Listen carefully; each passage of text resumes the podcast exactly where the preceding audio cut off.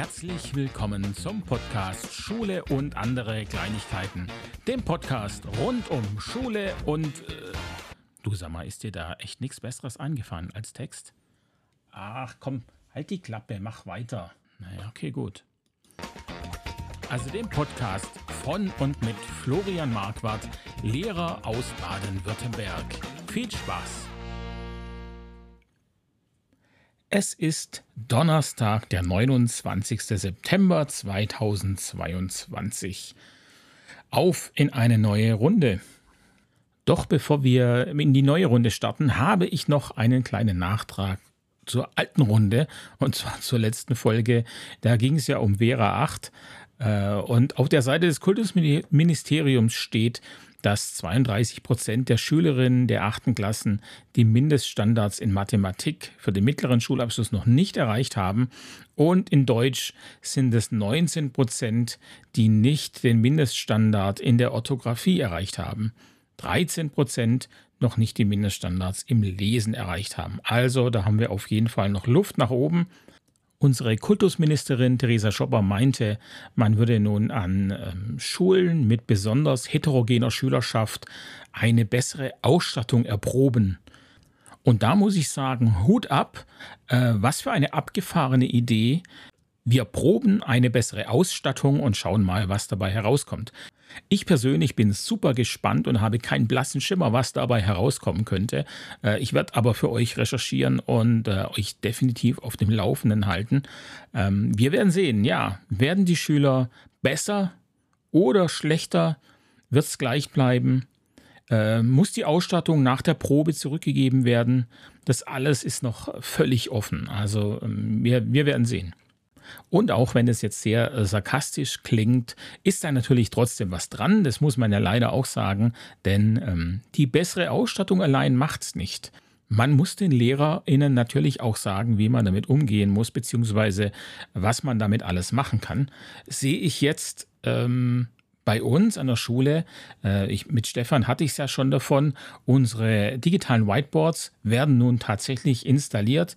Wir hatten in den Sommerferien ja damit gerechnet, dass die installiert werden. Das ist nicht passiert. Ähm, sie wurden jetzt diese Woche äh, installiert. Die Einführung wird in den kommenden Wochen stattfinden. Da frage ich mich natürlich, was machen wir bis dahin? Ähm, vermutlich testen, ausprobieren, dann zurücksetzen und hoffen, dass wir nichts verstellt haben. Äh, so ist zumindest mal mein Plan. Ja, die ähm, Whiteboards haben links und rechts, also die digitalen Whiteboards, jetzt wird es kompliziert, die digitalen Whiteboards haben links und rechts jeweils ein analoges Whiteboard, äh, mit dem man also mit einem analogen Stift draufschreiben kann, nicht mehr mit Kreide. Ähm, ein persönliches analoges Stifteset kann im Sekretariat abgeholt werden. Und auch da bin ich sehr gespannt, wie lange die Dinge halten. Meiner Erfahrung nach trocknen die relativ schnell aus. Ähm, wie ihr vielleicht ja hört, bin ich jetzt nicht so mega begeistert wie vielleicht andere. Ähm, ich bin da sehr skeptisch. Also vor allem die Einführung, die da dann ja stattfinden wird in ein paar Wochen, wird vermutlich ja eine technische Einführung sein und die geht auch nur an das äh, Digitalteam. Ich wusste gar nicht, dass wir sowas haben, geschweige denn, wer da drin ist. Ähm, klar, ich kann es mir vermutlich denken, aber ja, die Info ist irgendwie an mir vorbei. Vielleicht bin ich auch selber drin, ich weiß es gar nicht. Ähm, naja, also, und dieses digitale Team multipliziert das frisch erworbene Wissen dann äh, ins Kollegium. Und die äh, KollegInnen aber werden an der GLK in zwei Wochen äh, dann trotzdem unabhängig davon die Möglichkeit haben, sich darüber auszutauschen. Ich persönlich bin der Meinung, man bräuchte jetzt dazu einfach, ja, kleinere, kleine, kurze, interne Fortbildungen, wo einer sagt, hey, ich weiß, wie man das macht oder hey, ich habe das mal gesehen von mir aus auf freiwilliger Basis, dann kann man sich das raussuchen, was einen selber interessiert oder wo man vielleicht äh, keine Hilfe mehr braucht.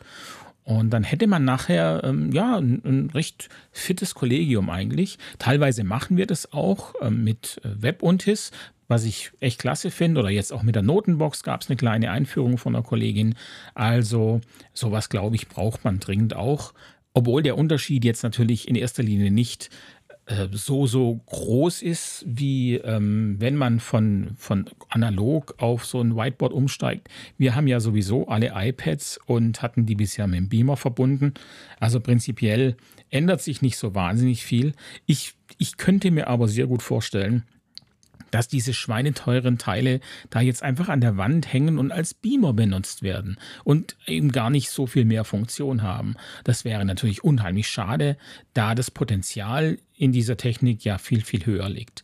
Von daher äh, hoffe ich darauf und vielleicht ist es ja auch geplant und ich weiß es noch nicht. Ich lasse mich da einfach mal überraschen und dann gucken wir, was passiert und euch werde ich natürlich informieren. Das Thema der Woche. Ein Begriff, der bei uns Lehrern regelmäßig fällt, ist die pädagogische Freiheit. Auch ich benutze den gerne mal. Und ähm, dann dachte ich, ja, das ist doch eigentlich gar nicht schlecht, im Podcast mal drüber zu sprechen. Also habe ich mich ins Netz begeben auf die Suche nach Texten zur pädagogischen Freiheit und ich bin tatsächlich fündig geworden. Wer hätte es gedacht?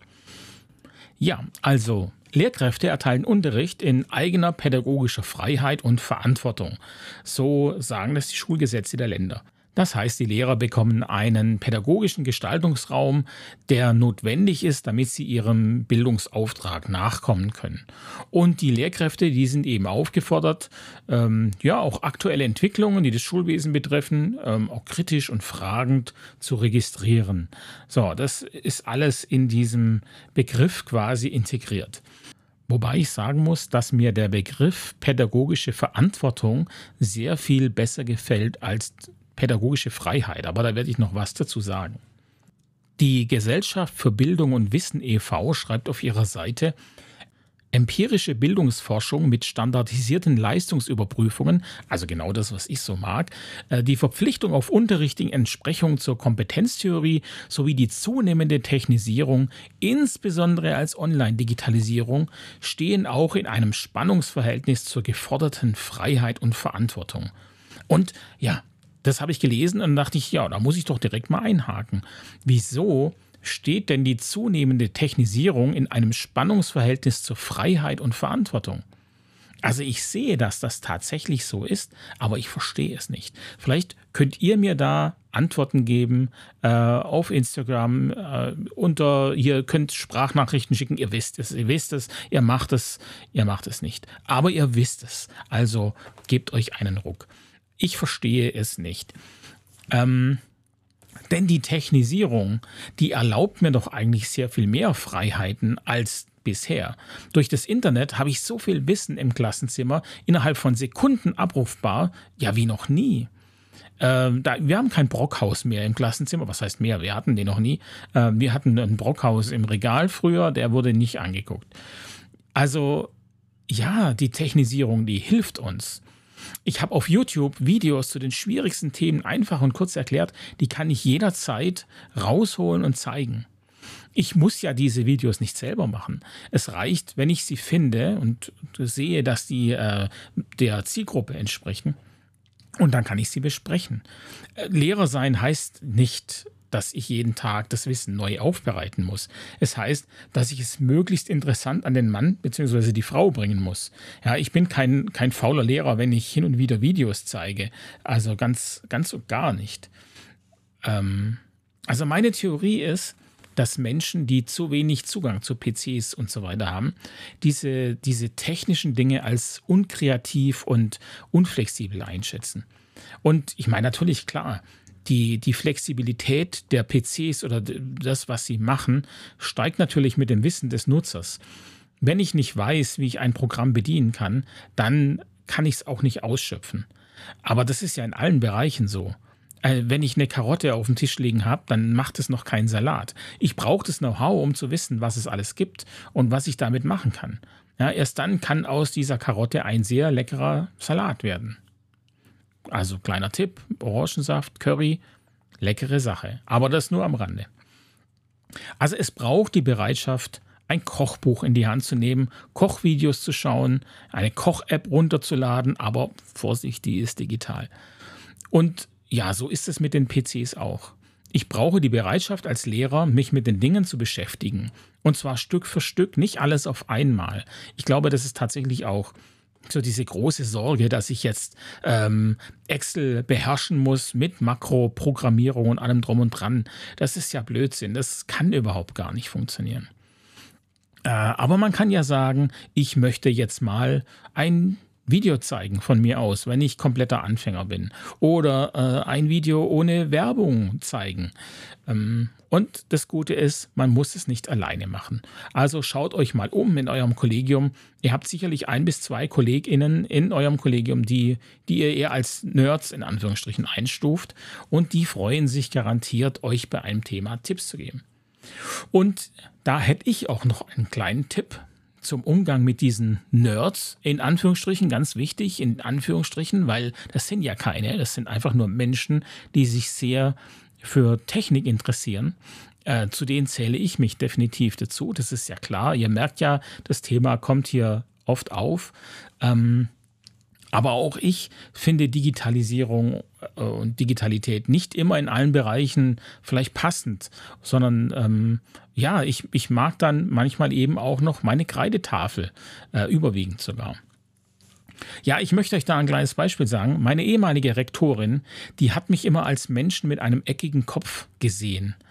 Und das hat sie mir mehrfach gesagt. Das wäre, weiß ich das. Sie hat mir gesagt, ja, du bist wie mein Sohn, ähm, der hatte auch mit PCs zu tun. Äh, für mich habt ihr einen eckigen Kopf. Und für sie gehörte ich in eine andere Kategorie Lehrer. Und diese Kategorie, das war nicht die Kategorie der meisten Lehrer.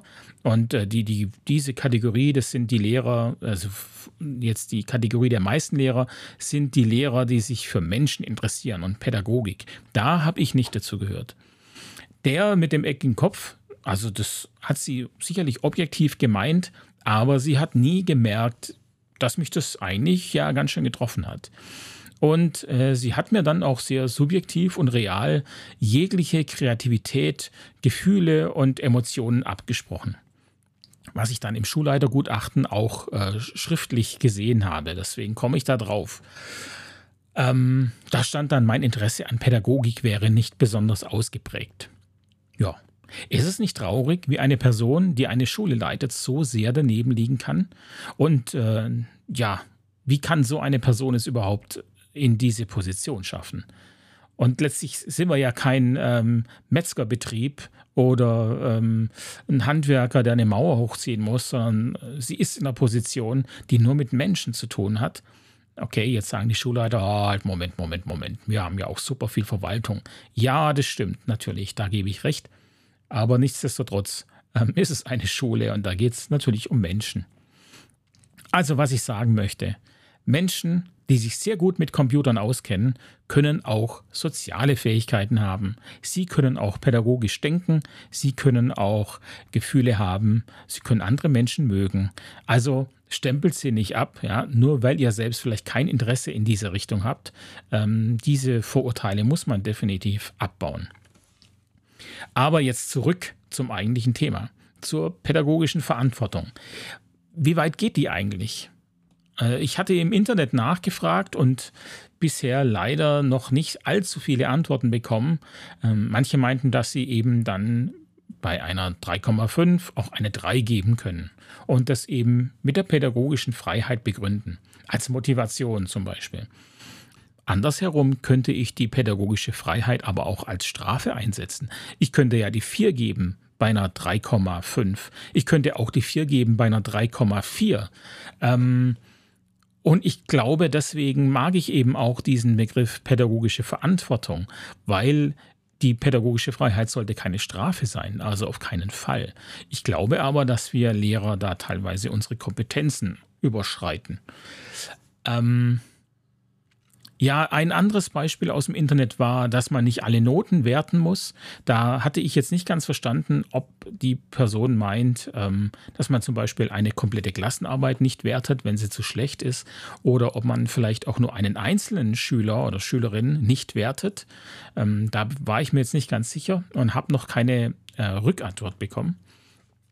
Ich selbst habe es mal tatsächlich so gemacht, äh, letztes Jahr, dass eine Klasse, die sich beschwert hat, dass ein Text zu schwierig wäre, der allerdings nicht zu schwer war, muss man dazu sagen, aber sie hatten Probleme damit. Sie meinten, in der, in der, in der Unterrichtszeit hätten wir einfachere Texte gemacht. Ähm, dieses Argument konnte ich ein Stück weit nachvollziehen worauf ich entschieden habe, ihnen einen einfacheren Text zu geben. Äh, daraufhin haben sich dann aber natürlich wieder eine Handvoll Schüler beschwert, ja Moment, ich schreibe die Klassenarbeit jetzt nicht nochmal, was ich auch nachvollziehen konnte. Ähm, also, die, da die Klassenarbeit eh auf zwei Termine konzipiert war, durften die einen ihren alten Text überarbeiten und die anderen haben einen neuen Text bekommen und durften den dann in einem anderen Termin auch nochmal überarbeiten. Das war jetzt in dem Fall meine pädagogische Freiheit, von der ich der Meinung bin, das ist so in Ordnung, da die Ergebnisse der ersten Klassenarbeit bei vielen schlechter gewesen wäre, da sie einfach mit dem Text Schwierigkeit hatten. Und es ging ja aber um zu sehen, äh, welche Kompetenzen sie bei der Erarbeitung eines Textes haben. Von daher wären meiner Meinung nach die Ergebnisse nicht aufschlussreich gewesen diesbezüglich, sondern sie hätten nur gezeigt, ob einer den Text verstanden hat oder nicht. Darum ging es mir ja gar nicht. Ja, also äh, was gehört noch dazu? Was, wie weit kann man gehen? Kann ich Bildungsplaninhalte nicht machen, weil es wichtigere Probleme gibt? Und wenn ja, was ist denn wichtiger? Wo ist da die Grenze? Soziale Probleme in der Klasse, gehen die über den Bildungsplan? Sicher nicht. Ja. Also ich denke, hier kann der Inhalt nur verschoben werden auf einen späteren Zeitraum, vielleicht sogar auf ein späteres Jahr, aber da ist ja auch nicht immer gesagt, dass ich die Schüler habe. Das heißt, dann muss auch äh, die Kommunikation mit dem Nachfolgelehrer klappen, wobei der dann, ich sage mal, die Arschkarte hat, weil der darf seinen Bildungsplaninhalt machen und das, was ich dann verpasst habe im Jahr davor. Also das ist sicherlich auch sehr äh, grenzwertig. Also ihr merkt, es ist schwierig und es lässt sich nicht immer eine klare Grenze setzen. Klar ist aber auf jeden Fall, dass es pädagogische Freiheit nicht als subjektives Recht gibt, das sich einklagen lässt. Ähm, es handelt sich in ihrem Kern nicht um eine personale, sondern um eine auf den Schulzweck, auf die Bildungsinteressen der Schüler bezogene Freiheit. Und sie ist begrenzt durch das Schulgesetz und Verwaltungsvorschriften, aber auch durch Konferenzbeschlüsse der eigenen Schule. Das ist natürlich auch klar. Und das halte ich tatsächlich für sehr wichtig. Ich finde, es ist unprofessionell, seinen eigenen Stiefel durchzuziehen, wenn man pädagogisch anderer Meinung ist. Ich glaube, da muss man sich einfach der Sache unterordnen und muss sagen, okay, ich sehe das anders, aber ich bin in der Unterzahl. Ähm, also mache ich mit den anderen mit. Ich habe immer noch ähm, viele, viele Möglichkeiten, mich pädagogisch zu verwirklichen in der Schule. Aber letztlich wirkt sich das Handeln eines jeden auf äh, dieses geschlossene, in sich geschlossene System einer jeden Schule aus. Äh, alles ist irgendwie miteinander verbunden. Und äh, auch wenn mein Handeln gegen einen Beschluss im ersten Moment vielleicht nicht sichtbar ist, hat er eine Auswirkung, ganz, ganz sicher. Auf Schüler, auf Lehrer, das lässt sich einfach nicht vermeiden. Deswegen sollte hier tatsächlich verantwortlicher gehandelt werden. Und ähm, das fehlt mir manchmal. Äh, ja, definitiv. Also, was bleibt zum Schluss? Ich finde, dass wir den Begriff pädagogische Freiheit in unseren Köpfen tatsächlich in pädagogische Verantwortung ändern sollten, da sie die Tragweite unserer Entscheidung klar macht. Unsere Entscheidungen sind manchmal viel wegweisender, als wir das vielleicht denken. Und deswegen sollten sie klug getroffen werden. Zeig mir deinen Tag.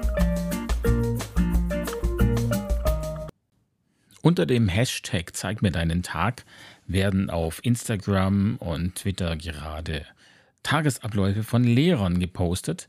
Die Aktion wurde ins Leben gerufen von Bob Blume, auch äh, Netzlehrer genannt, einer der etwas aktiveren Lehrer, äh, die im Netz unterwegs sind.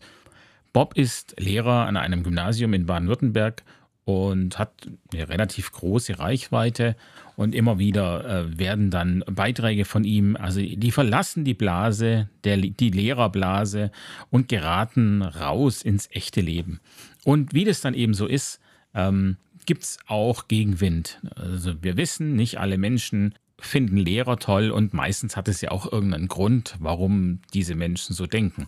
Äh, manchmal sicherlich auch nicht. Die wollen dann einfach trollen oder leben halt äh, mit Vorurteilen. Das Ganze kennen wir alle auf unseren Gebieten, auf denen wir uns auskennen. Da wissen wir, es gibt auch jede Menge ähm, Vorurteile. Ähm, ich fahre ein Elektroauto. Es ist äh, unglaublich, wie viele, äh, wie man sich verteidigen muss manchmal, dass man ein Elektroauto fährt, ähm, weil es da unheimlich viele Vorurteile gibt.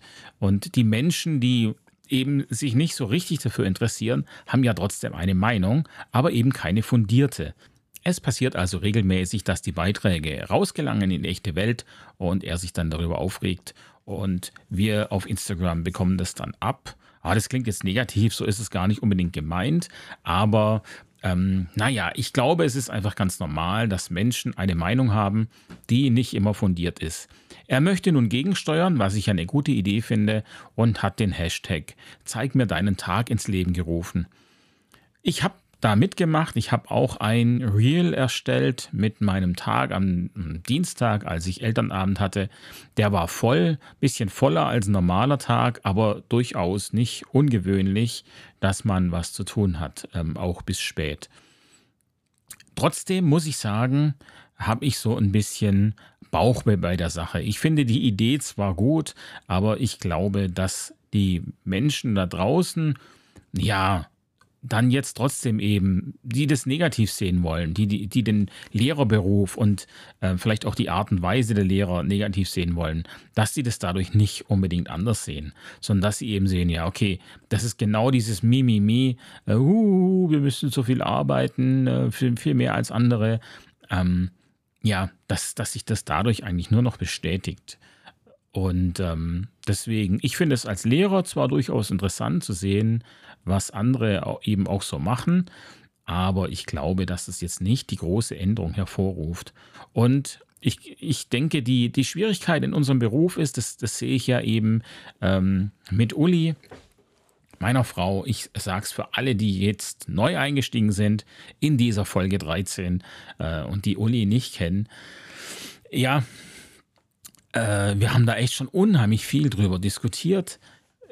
Äh, wie anstrengend sind Berufe? Ähm, sie ist Modedesignerin und als sie noch in einer Modefirma gearbeitet hat, äh, kam sie teilweise, also sie kam immer viel später nach Hause, das ist ja klar, vor acht war sie nie da.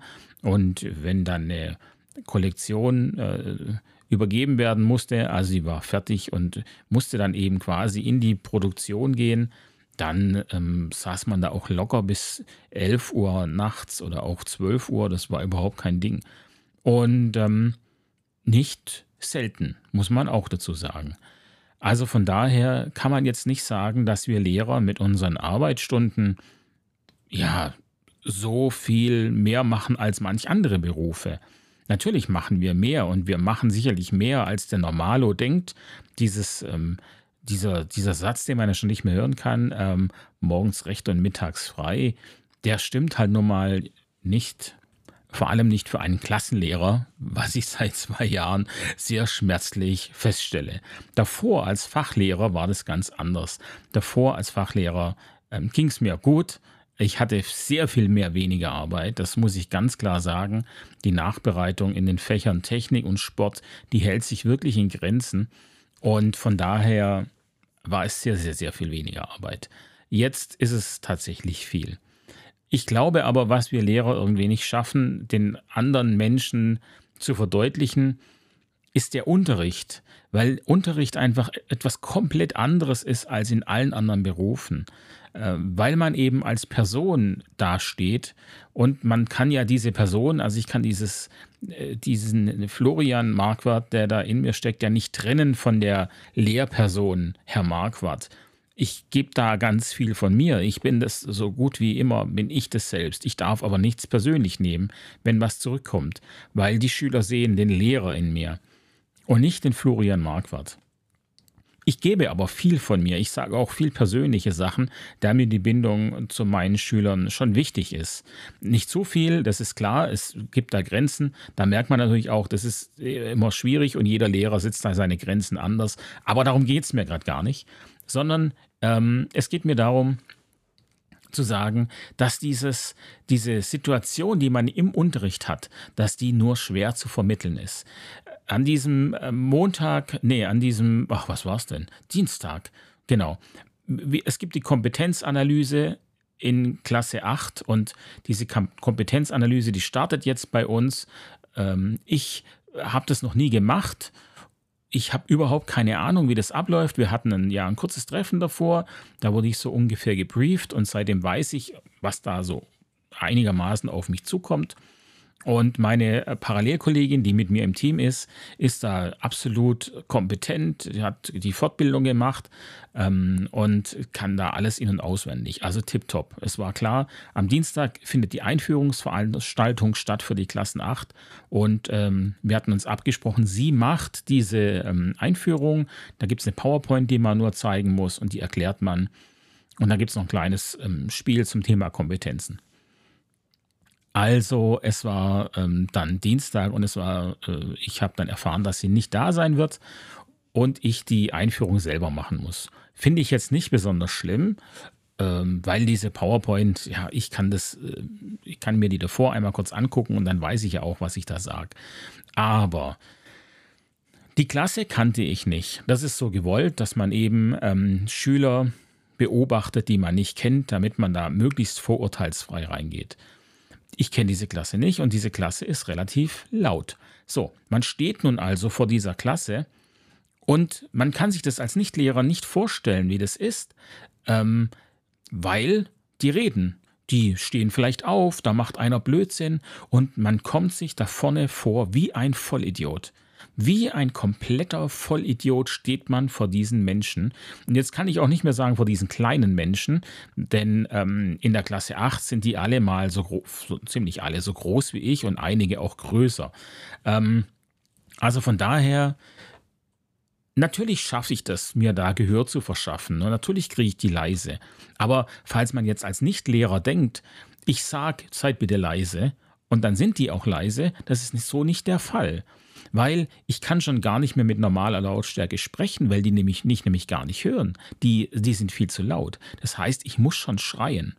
Und jetzt versuchen wir das mal zu übertragen in einen normalen Beruf. Wann in einem Meeting oder keine Ahnung, in der Volksbank, wenn ich den Kredit mache, muss der Berater schreien, seid doch jetzt mal bitte leise. Ähm, das gibt's nirgends. Und das ist eine ganz besondere Situation, auch eine Stresssituation, weil man ja auch immer so ein bisschen die Angst hat, sein Gesicht zu verlieren und seine Autorität zu verlieren. Also ja, mal abgesehen davon, dass es einfach mega stressig ist, so einen Wahnsinns äh, Lärmpegel zu haben. Wir reden hier von 90 Dezibel 90 bis 100, wir hier Apple Watch und alles kann ja äh, Dezibel messen und die Lärmbelastung ist enorm. Dazu dann eben noch der Stress, was mache ich? Ähm, als Lehrer hat man viele Handlungsmöglichkeiten, aber was setzt man ein? Macht man zu viel? Ist es übertrieben? Und vielleicht entgleiten sie einem ganz? Macht man zu wenig? Geht es zu langsam? Also ähm, das, dieses Ding, das kriege ich als Lehrer nicht so richtig an andere Menschen ran, die nichts mit dem Beruf Lehrer zu tun haben. Und ich glaube, daher kommt auch diese große Diskrepanz, warum äh, normale Menschen, sage ich jetzt mal, der Meinung sind, Lehrer jammern so. Diese, weil man eben in diese Unterrichtsstunden nicht als normale Arbeitsstunden werten kann von der Belastung her. Von der Belastung sind die einfach heftig. Ähm, Zumal man eben ja auch keine Pause machen kann und so. Äh, also wenn ich jetzt 90 ähm, Minuten Unterricht habe, dann habe ich da 90 Minuten Unterricht. Äh, Entspannung ist da fast nicht drin. Wenn es mal eine Stillarbeit gibt, okay, aber dann auch wieder nur, wenn es in der Klasse gut funktioniert. Wenn es gerade Schwierigkeiten gibt in der Klasse, dann geht das alles nicht mehr.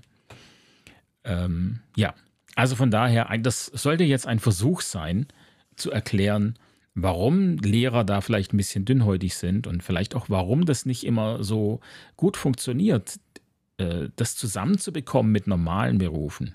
Wobei wir hier ja auch nur von Gefühlen sprechen. Also ich für meinen Teil kann sagen, dass ich persönlich da jetzt keine großen ähm, negativen Rückmeldungen bekomme. Beim Elternabend meine Lehrer, äh, meine, meine Lehrer, meine Eltern ähm, finde ich super, die sind nett und ich denke schon auch, dass die da mich respektieren und das auch sehen, was ich mache und wie ich es mache. Teilweise kriege ich das tatsächlich auch rückgemeldet. Von daher ähm, darf man sich da vielleicht auch nicht zu sehr auf das Internet versteifen. Wir wissen ja, das Internet ist teilweise viel zu negativ. Deswegen dachte ich, ich gucke auch gleich mal auf Statistika, ob ich da was finde. Und tatsächlich, es gibt eine Statistik aus Juli, aus dem Juli 2022. Äh, 2000 Menschen wurden befragt. Das sind jetzt nicht wahnsinnig viel, aber der Lehrerberuf befindet sich da auf Platz 12 ungefähr, glaube ich, mit äh, 63 Prozent direkt hinter dem Klärwerk-Mitarbeiter. Ja. das klingt jetzt negativ. ich schneide es nicht raus. Nein, das werde ich nicht machen. Ähm, vor dem Klärwerk-Mitarbeiter kommt der Techniker, dann der Pilot und die Pilotin natürlich und die Richterin, die Müllmann, Frau, Erzieherin, äh, Polizistin, Altenpflegerin, Ärztin, Krankenpflegerin und das höchste Ansehen hat der Feuerwehrmann bzw. die Feuerwehrfrau mit 93 Prozent. Ich glaube also, so schlecht ist es gar nicht um unser Ansehen. Und letztlich muss ich sagen, ist es mir ganz persönlich auch einfach egal. Denn ich weiß, was ich mache und ich stehe zu dem, was ich mache und finde das gut, was ich mache. Ich weiß, dass ich manchmal äh, super viel Arbeit habe und völlig K.O. bin. Ich weiß aber auch, dass ich sechs Wochen Sommerferien habe und ähm, Pfingstferien und Weihnachtsferien ähm, wo ich mich sehr viel mehr regenerieren kann, als es ein normaler Arbeiter machen kann. Von daher, ja, so ist es normal, so haben wir es uns rausgesucht. Und ich höre ja ganz oft auch in den Gesprächen, ganz zum Schluss, bevor die dann aufhören, sagt der Gegenüber immer, aber ich wollte es nicht machen. Ich wollte kein Lehrer sein, das höre ich so oft. Und ich denke dann, je nachdem, in welcher Fassung ich bin, ich auch nicht. Ins Netz gegangen. Im Internet bin ich bei der Recherche zu einem Podcast-Thema auf eine Seite gestoßen, die ich äh, sehr interessant fand. Äh, die heißt äh, schulesocialmedia.com, alles zusammengeschrieben. Und dort gibt es einen äh, Audioausschnitt aus einem Gespräch zwischen dem Schweizer Fernsehen ist es, da, darauf wird dann auch verlinkt, das ist eine Sendung vom 23.10.2018 äh, da gibt es zwei Lehrer im Gespräch. Und zwar handelt es sich einmal um den Herrn Philipp Wampfler. Äh, kannte ich bis daher nicht. Der ist Dozent an der Universität Zürich und Lehrer für digitale Bildung. Außerdem hat er auch Bücher geschrieben und äh, ja, ich finde, er sagt eine Menge guter Sachen. Äh, hab dann mal auf seiner Homepage geguckt. Da ähm, hat er auch einen, einen, kleinen Link, Präsenz im Internet. Also der ist ähm, ja, sogar eine Wiki-Seite, YouTube, Facebook. Vielleicht kennt ihn ja auch jemand. Ah, Instagram natürlich auch, Twitter, klar. Der äh, spricht da mit Marco Bischofsberger, das ist ein Gymnasiallehrer Lehrer für Fremdsprachen. Der Titel des Gesprächs lautet Macht Digitalität den Unterricht besser? Eine Debatte. Und bevor jetzt alle die Augen verdrehen und denken, ach je, schon wieder ein Computerthema, dann kann ich sagen, nein, das ist, geht nicht wirklich um Computer, ähm, sondern es ist eigentlich viel weiter gefasst. Es geht mehr um, um den pädagogischen Ansatz des Ganzen. Und ich finde es wirklich sehr interessant, was der Herr Wampfler da zu sagen hat. Also äh, es wird gefragt, wie denn äh, Digitalisierung in seinem Klassenzimmer aussieht zum Beispiel. Und er meint, dass, äh, dass man das im Zimmer nicht ansehen würde. Er, er sagt, es wäre wohl eher ein schlechtes Modell der Digitalisierung, wenn man jetzt dort viele Geräte sehen würde. Und ähm, ja, ich denke, das ist tatsächlich der, der Kernpunkt des Ganzen. Es geht da gar nicht so sehr darum. Und äh, letztlich ist es eben auch genau das, wovon Stefan und ich es hatten im, in der Podcast-Folge, dass Digitalisierung bedeutet, äh, die Pädagogik vielleicht auch ein wenig einfach anders zu denken, als es momentan noch ganz oft der Fall ist. Also es geht in dem Beitrag nicht um technische Dinge, sondern darum, wie Unterricht generell sein könnte. Ich möchte euch da ein bisschen jetzt daraus erzählen, aber letztendlich müsst ihr das einfach selber anhören. Ich finde es unheimlich spannend, was der da zu sagen hat. Ich finde es ja echt toll. Ähm, ich verlinke euch das in, dem, ähm, in den Show Notes. Und äh, dann könnt ihr euch das anhören. Es dauert 20 Minuten und ist äh, sehr gewinnbringend, wie ich finde. In dem Gespräch mit dem Schweizer Fernsehen fällt der Begriff Digitalisierung sehr häufig, das muss man dazu sagen. Und auch die Moderatorin verwendet den oft und geht natürlich sehr stark in diese Richtung, wie das halt so ist. Wenn man sich da ein Thema überlegt, versucht man da auch immer hinzulenken. Aber die Antworten sind dann ganz oft eben viel, viel, ähm, die sagen viel mehr aus, als dass es jetzt zum Beispiel darum geht, einen Laptop im Zimmer zu haben oder sowas. Die Moderatorin fragt zu Beginn zum Beispiel, wer denn an ihrer Schule jetzt, also bei äh, Bischofsberger und Wampfler, wer da denn die treibende Kraft wäre, was die Digitalisierung betrifft. Und der Marco Bischofsberger meint, es wären ganz eindeutig die Lehrkräfte, die das Ganze vorantreiben, was vermutlich auch meine Antwort gewesen wäre, wenn mich das jetzt jemand fragen würde.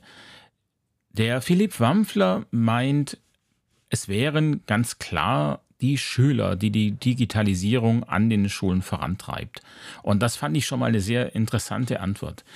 Aber sehr einleuchtend, als er sie dann begründet. Er sagt, die haben mediale Gewohnheiten im Alltag, die sich auf ihr Lernen und ihr Arbeitsverhalten niederschlägt. Und ich denke sogar, ja, das, das können wir alle auf, auf uns übertragen. Also, ähm, Uli, meine Frau und ich waren gestern, also nicht, nicht Uli, meine äh, und meine Frau und ich, ähm, wären wir ja wieder beim, beim Thema äh, von letzten Mal. Nein, nein. Also meine Frau heißt Uli und äh, wir waren gestern in Stuttgart bummeln. Und ja, wir alle kennen das. Die Leute, äh, die, die taumelnd durch die Fußgängerzone stolpern, immer darauf bedacht, da mit niemandem zusammenzustoßen. Und ich rede jetzt nicht von irgendwelchen Alkoholikern, sondern von den Handynutzern. Ähm, beim, beim Essen, da ist es dann richtig deutlich geworden. Gerade in der Mittagszeit, in der das Essen in Städten ja selten äh, dem Genuss dient, sondern einfach mehr der Nahrungsaufnahme. Äh, wir waren da in der Food Lounge in, im Königsbau. Also das ist eben ein Ort, an dem es viele kleine Imbisse unterschiedlichster Natur gibt, so wie das in, in Passagen äh, überall in Städten inzwischen der Fall ist. Äh, das heißt, die vielen kleinen Imbisse außenrum und in der Mitte gibt es dann einen großen Essbereich. Da gibt es natürlich eine Menge zu sehen, wenn man nicht aufs Handy guckt. Und äh, ich mache das eigentlich sehr gern, obwohl ich unheimlich viel am Handy bin. Ja, schaue ich mir gern andere Menschen an. Und was ich da gesehen habe, fand ich dann eher nicht so schön. Denn ich habe sehr viele Menschen gesehen, die da zu zweit am Tisch sitzen und in ihr Telefon starren. Die sitzen sich gegenüber und äh, mit der freien Hand wird gegessen, mit der rechten Hand wird da ins Handy geglotzt. Die gegenüber sitzende Person, die hätte auch an einem ganz anderen Tisch sitzen können. Die hätte aufstehen können, aufs Klo gehen können oder verschwinden können. Das hätte der andere gar nicht gemerkt. Also man geht also gemeinsam zum Essen in der Mittagspause, um sich dann in seine Blase zurückzuziehen. Uli hat woanders Essen geholt, als ich sie war, dadurch etwas später bei mir am Tisch und ich war demzufolge früher fertig mit Essen, da ich schon angefangen hatte. Ja, und äh, wer jetzt denkt, äh, was für ein unhöflicher Kerl, wieso wartet er mit dem Essen nicht, bis seine Frau da ist? Äh, sie hatte mir geschrieben, dass ich schon mal anfangen soll, da es bei ihr länger dauert. Gut, okay. Da ich, da ich ein viel zu ehrlicher Mensch bin, muss ich sagen, dass ich beim Erreichen der Nachricht gerade eine Gabel im Mund hatte. Und da ist mir dann auch aufgefallen, dass es eigentlich ganz schön unhöflich ist. Also, ja, peinlich. Und jetzt habe ich es auch noch im Podcast gesagt. Na. Auf jeden Fall, vergessen wir das. Auf jeden Fall war ich früher fertig und habe im Prinzip gewartet, dass sie auch fertig wird. Und der Reiz oder schon nahezu das, das Verlangen auf das Handy zu schauen, war wirklich riesengroß. Es war geradezu erschreckend, wie viel Willenskraft das mich gekostet hat, dieses Ding nicht in die Hand zu nehmen. Also man kann ganz klar sagen, das sehen wir tagtäglich, dieses Ding, dieses Handy hat Einzug in unser Leben gehalten, in unser aller Leben gehalten. Und dadurch ist es auch in der Schule deutlich sichtbar, dass sich etwas geändert hat. Schüler bringen Handys mit in die Schule. Und im Prinzip ist ja so ein Handy ein, ein kleiner PC. Wenn ich das jetzt sogar vergleiche mit den PCs, die wir damals hatten, 1628, dann ist so ein Handy, was die Rechenleistung und Speichermenge betrifft, äh, viel, viel mehr als ein PC. Das ist eigentlich ja ein Supercomputer, sage ich mal. Äh, angeschlossen an das Internet, ausgestattet mit mehreren Antennen und Übertragungsarten zur Kommunikation. Also der erste PC, den ich damals hatte, beziehungsweise ein Klassenkamerad, das war ein C64 mit Grünmonitor und Kassettenlaufwerk. Äh, für die Jungen unter euch, der hatte 64 Kilobyte Arbeitsspeicher, daher der Name C64 und keine Festplatte. Ähm, als der, als der Kollege damals äh, dann mal ein, ein ASCII-Bild von einer nackten Frau zeigte, haben wir alle rote Ohren bekommen. Und wenn wir daran denken, was unsere Kinder heute in diesem Bereich, auf, also was die alles sehen können im Internet, ja, ähm, nee, also man will lieber nicht daran denken, äh, zu was die alles Zugang haben, ohne irgendeine Beschränkung. Aber das ist nochmal ein ganz anderes Thema. Also für mich war auf jeden Fall diese, diese Aussage des Herrn Wampfler, dass die Kinder die Medien ja quasi mit in die Schule bringen, ein richtiger Aha-Effekt, obwohl ich das eigentlich weiß und jeden Tag sehe. Als er das so ausgesprochen hat, dachte ich, ja klar, ich, ich sehe, dass es Handys gibt, aber da Handys von Schülern in der Regel nicht wissenschaftlich genutzt werden und gibt ja sogar auch Studien, die besagen, dass ähm, schwächere Schülerinnen eher Nachteil haben, wenn sie Handys nutzen, wurden sie halt von Schulen schon immer verboten. Also der Prozess, Handys in die Schulen zu integrieren, ist quasi kaum vorhanden. Und auch wenn ich es als Lehrer gerne nutzen würde, kann ich es eigentlich kaum, da Handys in der Regel nicht ins Schulnetz dürfen, was ja auch völlig Sinn macht, wenn man sich so äh, den Aufbau unserer Netze anschaut. Dennoch wäre es vielleicht gar nicht schlecht, ein bisschen mehr in diese Richtung zu denken und zu sagen, wie können wir denn die technischen Geräte, die die Kinder mitbringen, schon in der Schule nutzen? Ja. Wampfler spricht äh, von einem Gemeinschaftsbeamer. Also da geht es eben um dieses kollaborierte Arbeiten, dass man einfach zusammen etwas macht. Und ich finde die Idee total super. Und so ganz im Kern hat die dann ja auch eben nichts mit Digitalisierung zu tun, sondern einfach generell, wie ähm, Unterricht sein sollte. Auf jeden Fall, er, er spricht von diesen Beamern, äh, um da nochmal darauf zurückzukommen. Und ich, äh, ich höre da so zu, wie er das sagt und denke, ja, was für eine tolle Idee, was man damit alles machen könnte. Und ich male mir das so aus und, und dann so plötzlich, äh, Moment mal, unser Beamer an, oder die Beamer an unseren Schulen, die kann jeder Schüler nutzen. Also zumindest fast. Wir haben in jedem Zimmer ein Apple TV und wer jetzt ein iPhone hat, kann sich ja damit auch verbinden. Wir hätten aber auch genügend iPads, um die den Schülern zu geben, damit die diesen Beamer mitnutzen können. Ja, habe ich diese Funktion je im Unterricht genutzt? Nein. Warum, frage ich mich, warum nicht? Ich, also wenn jetzt doch einer für Digitalisierung ist und für dieses offene Arbeiten, dann ich. Und naja, ich glaube einfach, das Problem ist, dass wir Lehrer überhaupt nicht auf diese Sache vorbereitet werden. Die Nutzung von, ich nenne es mal anderen oder neuen Medien, obwohl die ja gar nicht so neu sind, ähm, die wird da gar nicht so groß thematisiert. Und wir geben das dann an die Schüler weiter. Plakate macht man schon immer. Plakate sind gut. Jeder Schüler braucht die Kompetenz, ein Plakat zu erstellen, weil, weil, äh, ja, warum eigentlich? Also in welchem Beruf werden denn eigentlich regelmäßig Plakate auf Tonpapier erstellt? Ich, mir fällt gerade keiner ein. Und äh, aber was die Kinder natürlich lernen müssen, ist, Inhalte so zu komprimieren und so interessant wie möglich darzustellen. Also im Prinzip das, was wir Lehrer auch machen müssten. Müssten. Also es wäre doch viel sinnvoller, den Schülern nicht nur zu zeigen, wie man ein Plakat macht, sondern ihnen eben ein ein Pool an Möglichkeiten zu geben, wie sie die Informationen dann an andere weitergeben können. Und dieser Pool be beinhaltet analoge und digitale Medien. Und mit natürlich mit der Option, dass sie auch Dinge außerhalb dieses Pools nutzen können. Das ist ja auch so ein Problem in der Schule, finde ich. Der Lehrer sagt, wir machen das jetzt so. Äh, hier, ich erinnere an die Folge, äh, wo ist die Kreativität geblieben? Äh, der Lehrer gibt es vor und der Schüler wird so eingeschränkt. Und Leute, Unsere Schüler sind so kreativ. Das ist so toll, was die für Ideen haben und was die machen, äh, wenn man sie einfach mal rennen lässt. Warum, warum müssen wir das immer so arg begrenzen? Natürlich müssen wir es begrenzen, weil es vielleicht auch irgendwann mal ausufert oder weil äh, eine Schülerin dann die, äh, die, die Grenzen des Themas verlässt oder so. Aber generell bin ich der Meinung, korrigieren wir viel zu früh und geben viel zu viel vor. Und äh, das, das, das mündet dann eben darin, ihr erinnert euch da vielleicht noch an die Podcast-Folge, in der ich mit der Klasse darüber diskutiert habe, dass ein Plakat nicht das richtige Medium für eine Buchpräsentation ist. Und es kamen ja viele Schüler, äh, viele Argumente von den Schülern, warum jetzt, warum die das nicht nutzen wollen. Und ähm, auch wenn in erster Linie die Verlässlichkeit war, hier die, die Geräte gehen nicht und so, das ist an unserer Schule jetzt kein Argument, äh, das man gelten lassen kann, da die Sachen bei uns immer funktionieren. Also da kann man sich wirklich nicht beschweren.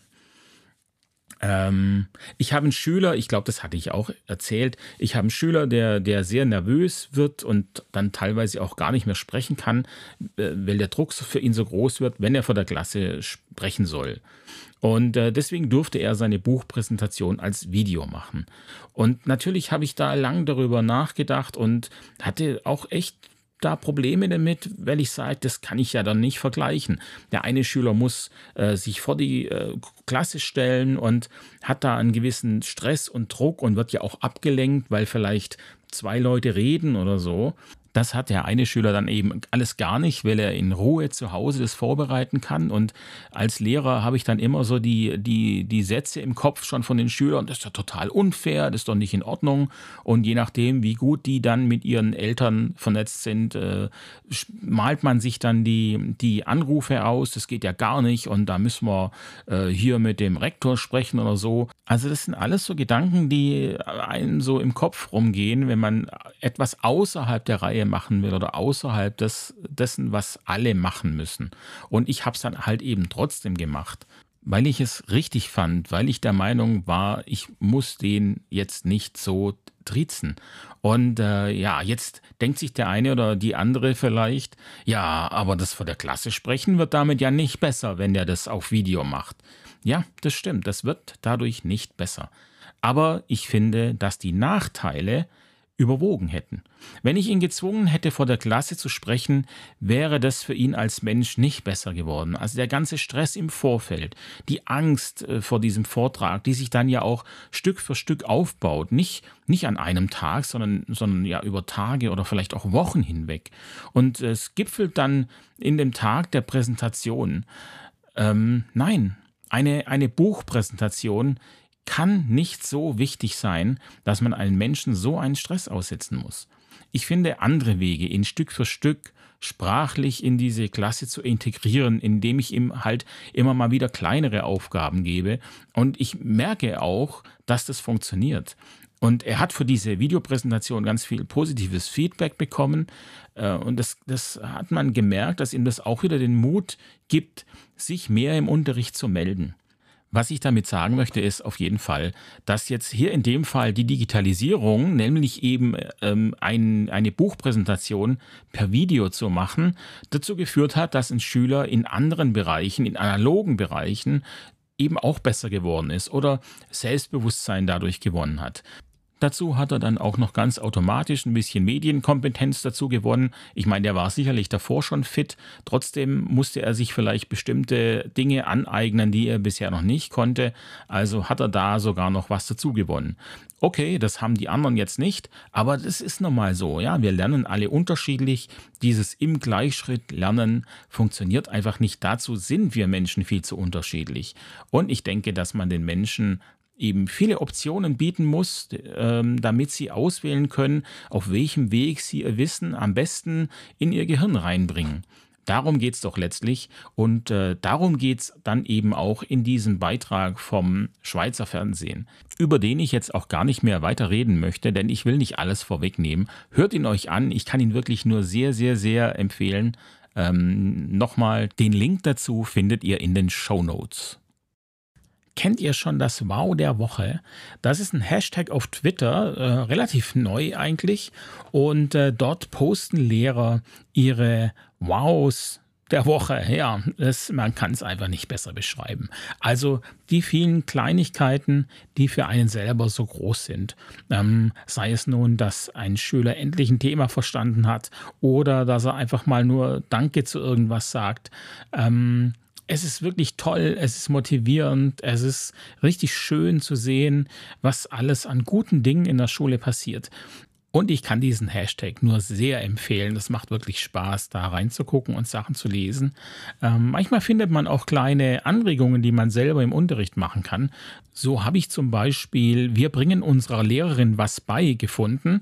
Ähm, das ist eine, ähm, da müssen die Schüler einen Vortrag halten, freie Themenwahl, 25 Minuten Vorbereitung, 1 bis 5 Minuten dauert der Vortrag und ähm, da kann alles drin sein, Rugby Basics, bestes Computerspiel, ähm, wie man sich ordentlich anzieht und so weiter.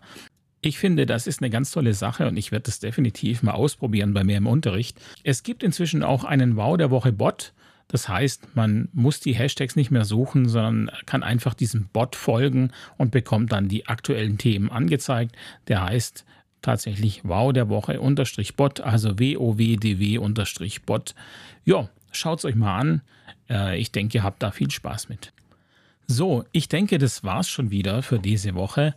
Ähm, falls ihr Lust habt, an diesem Podcast mal teilzunehmen, wenn ihr sagt, wow, ich habe ein Wow der Woche erlebt, das will ich unbedingt erzählen, oder ihr wollt eine Gegebenheit erzählen aus eurer Schule oder einfach generell mal über irgendetwas plaudern, was mit Schule zu tun hat, dann meldet euch einfach bei mir. Ich freue mich immer ähm, über neue Partner, mit denen ich hier reden kann und natürlich auch die alten Partnerinnen. Äh, ich sage es mal lieber dazu, nicht, dass da einer denkt, ah ja, okay, ja, da keinen Bock mehr, dann melde ich mich mal lieber nicht.